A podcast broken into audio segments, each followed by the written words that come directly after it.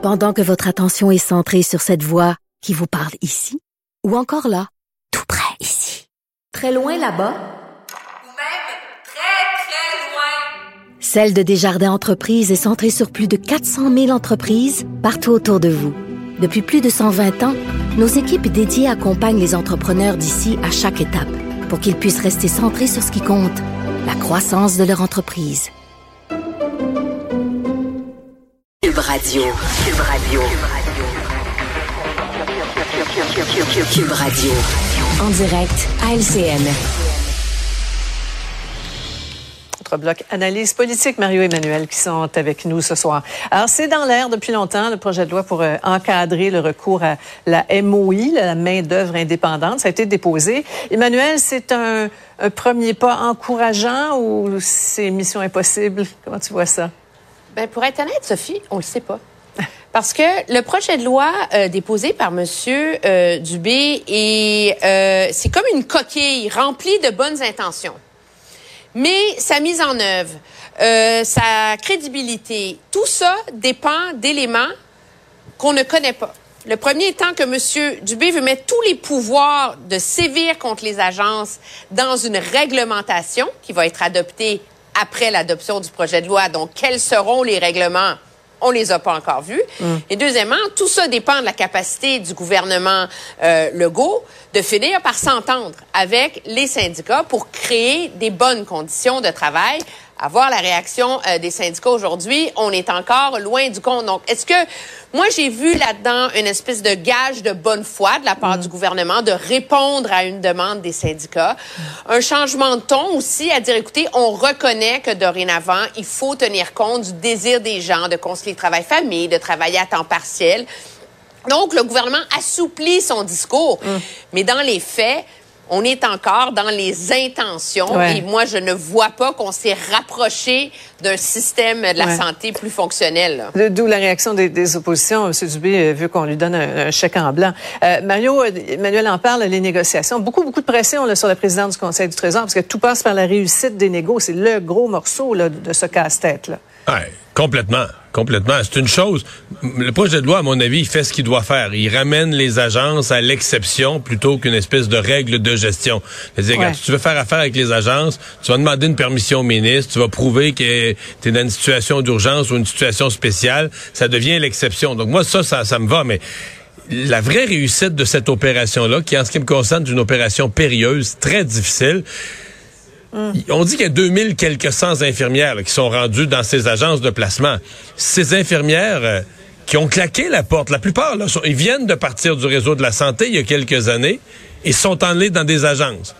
Est-ce qu'elles vont vouloir revenir en arrière? Qu'est-ce que ça va prendre comme conditions de travail, horaire de travail, euh, salaire, prime pour travailler la nuit et autres et autres? Ancienneté. Qu'est-ce que ça va prendre Ouais. pour les ramener au bercail pour le dire vous avez claqué à la porte du système de santé. Mais là, c'est plus ce que c'était. Là. Aujourd'hui, là, c'est plus ce que c'était et qu'elles ont, elles vont avoir le goût de revenir. C'est tout un défi pour Sonia Lebel et Christian Dubé aussi, mais pour Sonia Lebel dans la prochaine négociation. Là. Ouais.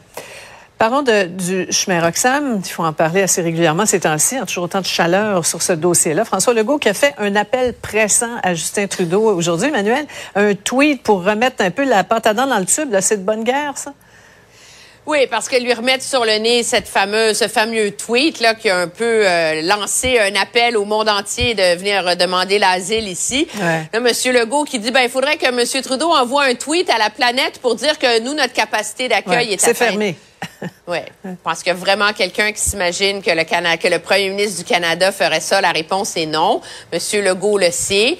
Mais euh, c'est une façon de lui donner la monnaie de sa pièce. Moi, je pense que ce qu'il y a de plus constructif dans ce débat-là, c'est de voir qu'il y a une prise de conscience, cependant, enfin à Ottawa, que c'est pas seulement euh, de la méfiance euh, xénophobe et du chiolage à, à Québec, là, la question de Roxham, que c'est en train euh, de de, hum, d'étouffer notre capacité d'accueil complètement. Puis il y a vraiment un effort, moi, on me dit en coulisses, pour trouver une façon de redistribuer le poids, d'en envoyer d'autres dans d'autres provinces. Et on a eu 5 000 depuis le mois de, de, de- de juin dernier. Est-ce qu'on peut systématiser ça? Est-ce qu'on peut rendre ça plus facile?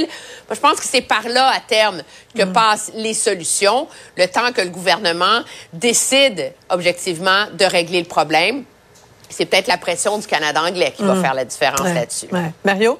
Ouais, mais c'est drôle, hein, depuis que depuis qu'il y en a quelques autobus là, qui sont partis de Montréal et qui euh, euh, amènent certains de ces, de ces migrants-là vers l'Ontario, vers Toronto.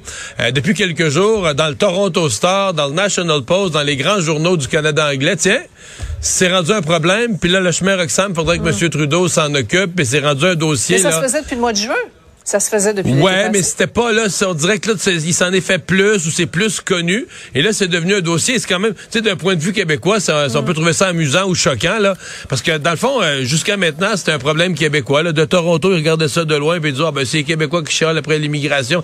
Il n'y a jamais eu une prise de conscience de ce que le, chemin Roxham amenait comme pression sur les services publics, amenait au Québec, que le Québec se retrouvait avec toute la pression de l'accueil des migrants au Canada.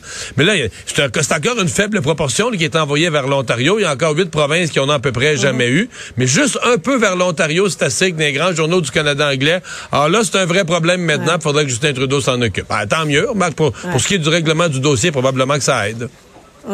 Aider. Euh, projet de loi maintenant, euh, euh, C13 pour moderniser la loi sur les langues officielles. On a parlé des, des trois députés libéraux là, qui, qui rament à contre-courant. Marc Garneau s'est défendu, a tweeté ceci. L'anglophone du Québec vit au Québec, travaille au Québec, envoie ses enfants à l'école, ici, obtient ses services ici, soumis aux lois du Québec, même s'il vit dans un pays anglophone. Il vit, oups, il vit au Québec. Sa réalité est au Québec. Il fait partie d'une minorité. Bon, il s'est corrigé un petit peu plus tard. euh, aurait dû écrire pays avec majorité d'anglophones. Emmanuel. Ouais, ben je vais dire la, la sortie de Monsieur Garneau sur tous les fronts aujourd'hui illustre tout ce qui cloche dans ce débat-là. Le premier, c'est que ce tweet illustre vraiment quelque chose de viscéral chez plusieurs députés qui représentent la communauté anglophone. C'est que pour la première fois, la nouvelle loi sur les langues officielles reconnaît, c'est écrit dans l'interprétation de la loi, que les besoins et la façon dont on traite la minorité anglophone au Québec doit être différente de la façon dont on traite la minorité francophone dans le reste du Canada. Ça, ça hérisse les Anglos totalement. Deuxièmement, on en a contre le fait qu'on mentionne une fois la Charte de la langue française, qui est une méchante loi utilisée avec la clause dérogatoire. Et donc, on cherche tellement à, à faire peur au monde, puis à craquer et à mener une cabale au sein du caucus, que c'est rendu que M. Garneau, pour justifier son intervention, met de l'avant que le Bloc est en train de faire en sorte que la loi 96 ait préséance sur la loi fédérale à Ottawa, ce qui serait euh, au Québec, ce, que, ce qui aurait jamais eu lieu. Le problème, c'est que tous les arguments que cite M. Garneau, ils ont été jugés irrecevables en comité. Donc, on mène une bataille sur quelque chose qui est déjà classé. Puis ça, ben, l'effet que ça a, c'est que ça convainc des ministres comme M. Miller de songer à voter contre le projet de loi, vraiment, là, comme perte de contrôle d'un dossier. C'est assez spectaculaire. Mario, 30 secondes dans ta banque de temps. On se reprend demain. Au revoir. Au revoir. Ah voilà, c'est ce qui conclut notre émission euh, d'aujourd'hui. Euh, bonne fin de journée, bonne fin de soirée. Euh, on se retrouve demain 15h30.